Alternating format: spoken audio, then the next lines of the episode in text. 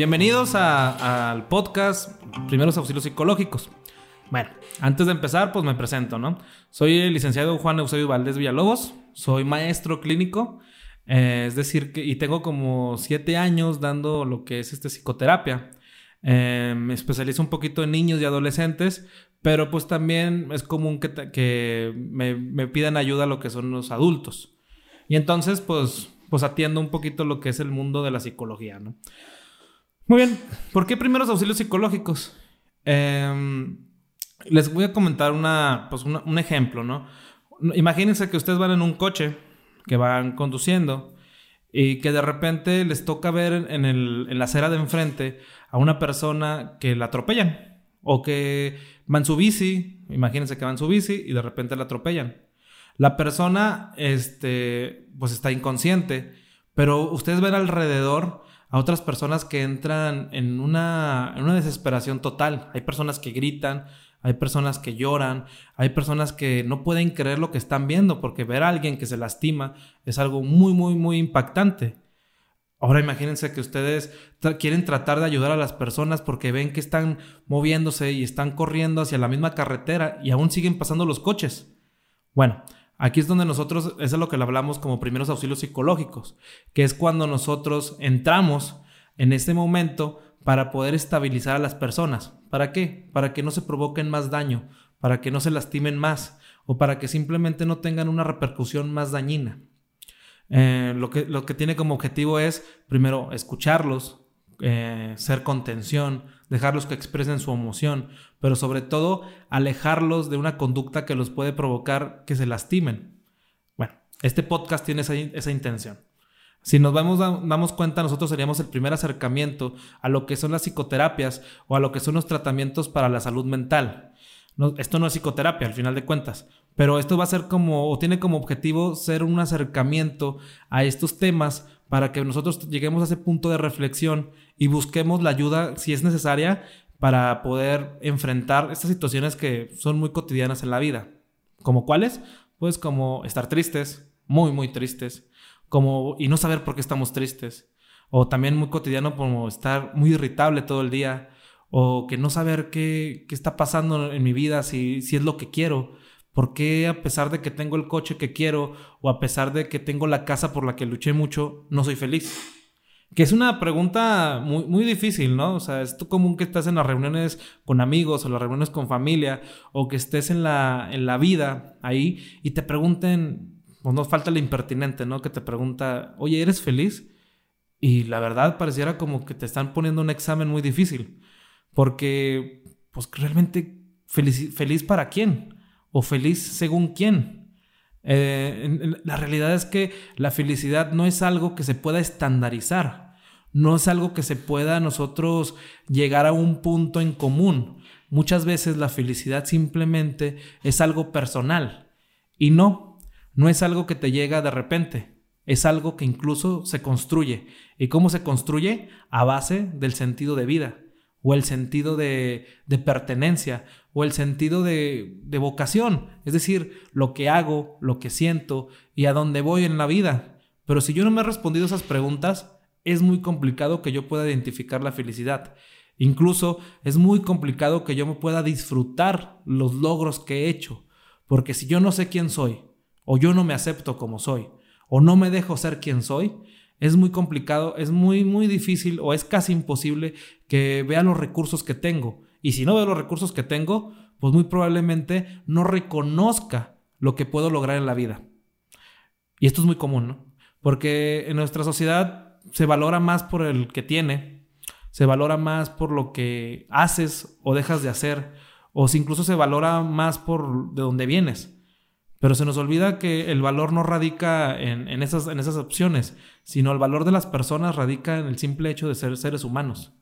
Pero si nos compramos estas ideas, dejamos de ser justos con nosotros. Nos volvemos injustos. Dejamos de respetarnos. ¿Y qué pasa cuando dejamos de respetarnos? Pues hay un abandono hacia nosotros. ¿Y qué pasa? Pues nos metemos en relaciones muy complicadas, relaciones donde a lo mejor hay abuso, incluso relaciones con, sustancias que no nos ayudan en nada, ya sea alcohol o drogas o algunos medicamentos, o incluso estamos totalmente infelices en nuestra vida.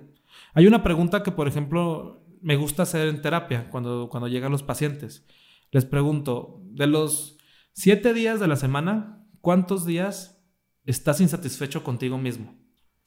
Y es muy común que me digan que son cuatro, cinco, seis, siete días. Y digo, chale, o sea, realmente la vida de esta persona es muy, muy complicada. Y le, cuando le pregunto, ¿y alguien sabe más de esto? Y no. La respuesta siempre, por lo general, es muy común que llegue la gente y seas tú como psicólogo la primera persona que escucha el dolor de las personas. Y, es, y eso es totalmente contradictorio porque son personas totalmente adaptadas en la visión social, ¿no? Porque tienen, están rodeados de su pareja, están rodeados de su familia, están rodeados de sus amigos, pero no tienen la confianza de poder abrirse, de poder ser ellos. No tienen la confianza ni siquiera de, pedir ayuda. Bueno, no nos vamos tan lejos. Hay personas que ni siquiera tienen la confianza de decir te quiero, porque creen, están tan dolidos o, o les han hecho creer que valen tan poco que realmente creen que el te quiero va a lastimar al otro, que el otro lo va a rechazar porque lo quiere. Y es, y es algo muy común en esta sociedad, ¿no? Que no toleramos las emociones. No las toleramos, pero no toleramos nuestras propias emociones. Creemos que el amar o el querer o el confiar o el esperar lo mejor de alguien es malo. Y ya ahorita es muy común también hablar de eso, de que tú tienes que ser frío, tú tienes que ser una persona que no se abre, una persona que tienes que ser totalmente ajena a lo que eres. Porque acuérdense, algo que nos hace y nos diferencia de los demás animales y nos, nos da esa humanidad son nuestras emociones. Somos, son la forma en que nosotros interpretamos esas emociones. ¿Por qué? Porque la forma en que nosotros registramos la, la vida, al ser seres sensitivos, es a través de nuestros sentidos, a través de nuestros sentimientos. Si nosotros negamos nuestros sentimientos, negamos nuestras emociones o negamos lo que estamos percibiendo a nuestro alrededor, estamos negando la vida. Y bueno, pues ¿quién no negaría la vida, no? La vida es complicada, ¿no? O sea, nos avientan ahí, tenemos que aprender a vivirla, a improvisar, tenemos que resolverla, nadie nos dice cómo. Nadie nos dice cómo ser papá, nadie nos dice cómo ser mamá, nadie nos dice cómo ser un, cómo se tiene que comportar un hijo, nadie nos dice cómo, cómo tenemos que ser buenos hermanos, cómo ser buenos trabajadores, cómo, nadie nos dice. Simplemente nos plantean como ideales, pero no nos, no nos dan las herramientas para alcanzar esos ideales. Te dicen, tú vales por dinero. Ah, ok, muy bien. Pero cuando llegas y tienes el dinero, no te sientes satisfecho. O incluso no encuentras ese valor. Porque hay un vacío ahí, hay una, hay como se dice, un espacio en blanco donde no, no, no, no hay conexión entre lo que sentimos, pensamos, decimos o hacemos. ¿Por qué? Porque muchas veces estamos viviendo a los ojos de otras personas. Y eso nos impide conectarnos con nosotros, nos avergonzamos de ser nosotros, cuando es contradictorio, ¿no? Al final de cuentas, el ser humano se basa en la empatía. La civilización se basa en la empatía. O sea, lo que nos hace diferente a las colonias de hormigas o a, las manadas o de otros animales como los perros o como los lobos es la empatía, es la de preocuparnos por el otro. ¿Y cómo nos vamos a preocupar por el otro? ¿O cómo vamos a saber que el otro necesita ayuda? Pues con las emociones. Y entonces, al no checar nuestras emociones, al no aceptar nuestras emociones, no aceptamos tampoco las emociones del otro. Y entonces nos volvemos fríos, nos volvemos distantes, nos volvemos lejanos.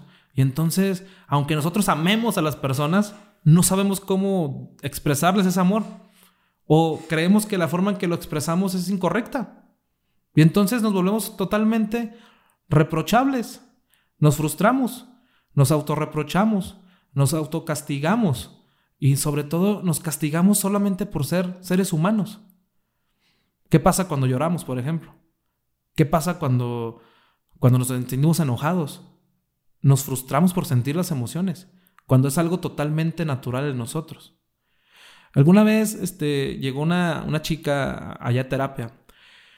Em, tenía una relación de, cinco años con, un novio que adoraba a ella, ¿no? La adoraba, a su novio. Pero cuando esta, pues sufrió la infidelidad de esta persona, pues bueno, la pareja sufrió la infidelidad del chico. Y entonces la chica llegaba desconsolada a la consulta, no paraba de llorar. Y me decía, es que no quiero sentirme triste. Es que sentirme triste me pone muy mal. Y yo le dije, pues bueno, mira, tú no puedes negar que tienes tristeza. Y lo que te pasó es triste. Entonces al final de cuentas la tristeza no se va a ir aunque tú quieras. Y luego entonces me decía, ¿y entonces qué hago? Entonces, ¿qué, qué fregado? O sea, entonces me a sentir así. Y le decía, pues no. O sea, al final de cuentas, tú estás percibiendo la tristeza como algo malo y te estás castigando por sentir algo que es tuyo. Pero al final de cuentas, ¿cómo no te quieres sentir triste si cargaste cinco años con una relación donde cargaste expectativas, donde diste cariño, donde diste confianza y al final de cuentas no, no, no funcionó? Y, y entonces todo eso se vuelve pues muy doloroso. Pero el dolor es parte también de la vida. Pero al final de cuentas, esa tristeza siempre va a ser parte de ti. Y tú aceptas, perdón, tú decides si la aceptas o, la, o te reprochas por sentirla. Pues bueno, ese día que le dijo esto a la chica, pues casi casi me menta la madre. Pues se enoja, dice, ¿cómo, ¿cómo me dices eso? Es que deberías de quitarme la tristeza. Y bueno, la verdad, pues no, los psicólogos no podemos hacer, no somos magos. Pero la cuestión es de que ella estaba muy dolida. Entonces le digo, le digo, bueno, espérame, ¿y qué te parece si disfrutas tu tristeza? Le digo. Y pues, se queda como, pues Y dice, no, pues es que no te entiendo. Total, se va y regresa después de, de 15 días que tenía su cita y me dice, es que ya te entendí. Ya te entendí. O sea, la tristeza es parte de mí, ¿verdad? Entonces no se va a ir. Va a estar lo que tenga que estar. Exacto. Y entonces me dice, ¿pero qué tengo que hacer? Pues sentirlo. Pero me dan ganas de llorar cada vez que estoy triste. Y le decía, pues, pues llora. Pues en estos casos lo único que se puede hacer es sentir el dolor, asumirlo. Y entre más entendamos esto, más fácil va a pasar y más pronto vamos a volver a estar a ser y vamos a volver a ser esa persona que nosotros queremos ser. Incluso no vamos a ser esa persona que dejamos de ser, vamos a ser una persona mejor. ¿Por qué? Porque nos vamos a aceptar tal como somos. Porque al final de cuentas somos humanos. Y el humano siente. Y el humano se equivoca. Y el humano falla. Pero también el humano repara. El humano crece. Y el humano también se junta con otros humanos para hacer cosas grandiosas. Entonces nosotros decidimos si los, errores los vemos como algo malo que nos van a definir en toda nuestra vida o simplemente lo vemos como, como una crisis en la que podemos aprender, en la que podemos ser mejores personas.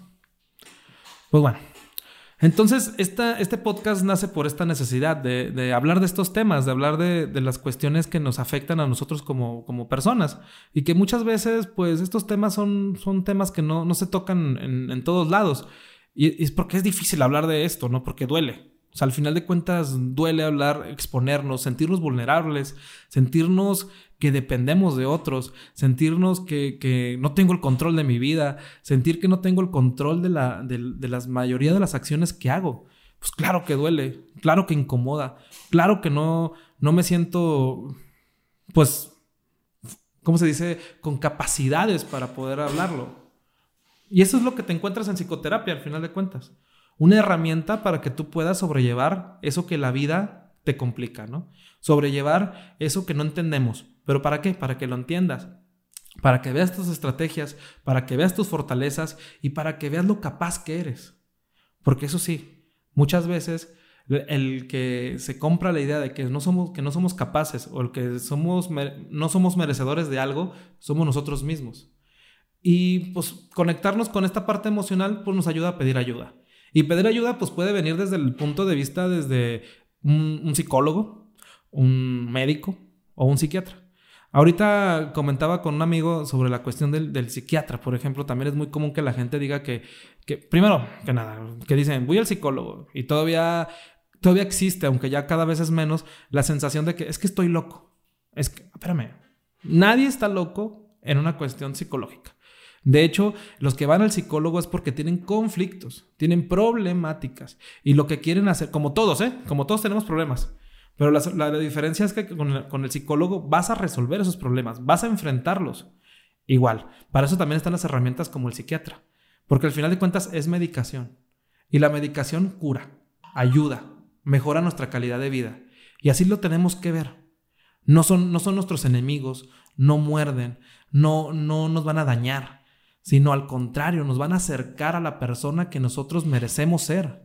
una persona con mejor calidad de vida, una persona que pueda desenvolverse con la gente que quiere, una persona que pueda explotar todo su potencial y una persona que se va a acercar a esa felicidad que tanto, que tanto, que tanto deseamos a veces. Porque eso sí, les vuelvo a repetir, la felicidad se construye y la felicidad no viene de la noche a la mañana. Se tiene que trabajar por ella, se tiene que realizar un esfuerzo, se tienen que aprender hábitos, se tiene que aprender a aceptarse uno mismo para poder llegar a esa o esa versión de nosotros que nos, nos acerque pues un poquito al disfrute de la vida. Porque así como les menciono que la vida es complicada, también la vida tiene cosas padres. Pero la diferencia de, de las cosas padres o de las cosas complicadas es que si tú no te mueves, las cosas complicadas te van a caer. La, vida es, es, una cuestión de que si tú no haces nada, te van a dar lo que, lo que quieran, ¿eh? Y entonces tú vas a recibir lo que tú, lo que no quieres porque vas a estar en un momento inmóvil. Porque esta es una idea también que, que llegan mucho, mucho las personas, que es creer que no tenemos la capacidad de decidir en nuestra propia vida. Nos volvemos actores este, secundarios en nuestra propia vida. Cuando nosotros deberemos tener esa, esa actividad o ese movimiento hacia nosotros mismos y entender que nosotros podemos decidir cómo enfrentamos la vida. Entender que no hay destino, entender que no existe la suerte, que nosotros decidimos cómo interpretar la vida y hacia dónde queremos ir. Porque eso sí, no podemos este, cambiar que la vida sea dolorosa, no podemos cambiar que en la vida a veces hay, hay sufrimiento y no podemos cambiar que la vida a veces es muy complicada. Pero lo que sí podemos cambiar es esos procesos de pensamiento, esas actitudes, esas conductas para poder enfrentar la vida y también ver las cosas padres que tiene. Porque como les vuelvo a decir, la diferencia con las cosas padres, con las cosas complicadas, es que las cosas padres se tienen que construir, se tienen que ir por ellas, se tienen que aceptar nuestros propios recursos para poder luchar por ellas. Y, créanme, vale mucho la pena. Em, me gusta mucho, por ejemplo, cuando llega, bueno, es que no me gusta ver el sufrimiento de las personas. Creo que no. Pero cuando llegan este, las, las personas a terapia, las primeras sesiones, siempre vienen con esta desesperanza de que no van a poder estar bien. Pero al final de cuentas me gusta ver mucho cuando ya van a terminar su tratamiento y les menciono, ¿te acuerdas cuando, cuando viste la primera vez que te daba miedo hablar de este tema, que te daba mucho miedo enfrentarte a, esa situación, que te daba mucho miedo hablar en, público, que te daba mucho miedo decirle a esa chica que te gusta, que decirle a, ese, tu hijo que lo amas, o que te daba mucho miedo ser tú? Y, y al final del tratamiento se, se voltean a ver y dicen, chale, pues sí puedo y sí pude eso, es lo magnífico, pero no, no fue de suerte o no fue porque nosotros tengamos una varita mágica, sino al final de cuentas fue porque es el mismo trabajo del mismo paciente o del mismo usuario que decidió cambiar su vida. Y bueno, este, este, podcast es para eso, para llegar a un punto de reflexión donde nosotros podamos este, decidir si queremos mejorar nuestra vida, nuestros espacios, nuestros hábitos, nuestras costumbres, nuestras, perdón, nuestras, nuestras conductas para poder ser esa versión que nosotros merecemos ser. Pero pues bueno, los invito, muchas gracias. Cualquier cosa que, ustedes vean que el podcast puede mejorar, pueden acercarse a nuestras redes sociales, este, pueden acercarse a lo que es la, página oficial de la fanpage en Facebook de, de Clínica Psicológica Eusebio Valdés, o también se pueden acercar a nuestra casa productora que es Laguna Sonora. Ahí también están redes sociales. Ella, eh, Laguna Sonora está en todos lados, ¿no? Está en Instagram, en TikTok. No, en TikTok no. Pero está en Instagram, está en Facebook, está en, YouTube. Y pues cualquier sugerencia la tomaremos como buena medida. ¿Por qué? Porque entre más información nos den, más retroalimentación a ser, nosotros vamos a poder adecuar nuestro, nuestro, nuestro contenido para poder ayudarlos. Porque nuestra intención es que este, este espacio sea para ustedes para que sea un espacio libre de, reflexión y sea un acercamiento hacia estos temas que es la salud mental. Y pues bueno, muchas gracias por, escucharme. Soy el licenciado Juan Eusebio Valdés Villalobos em, y esto fue Primeros Auxilios Psicológicos.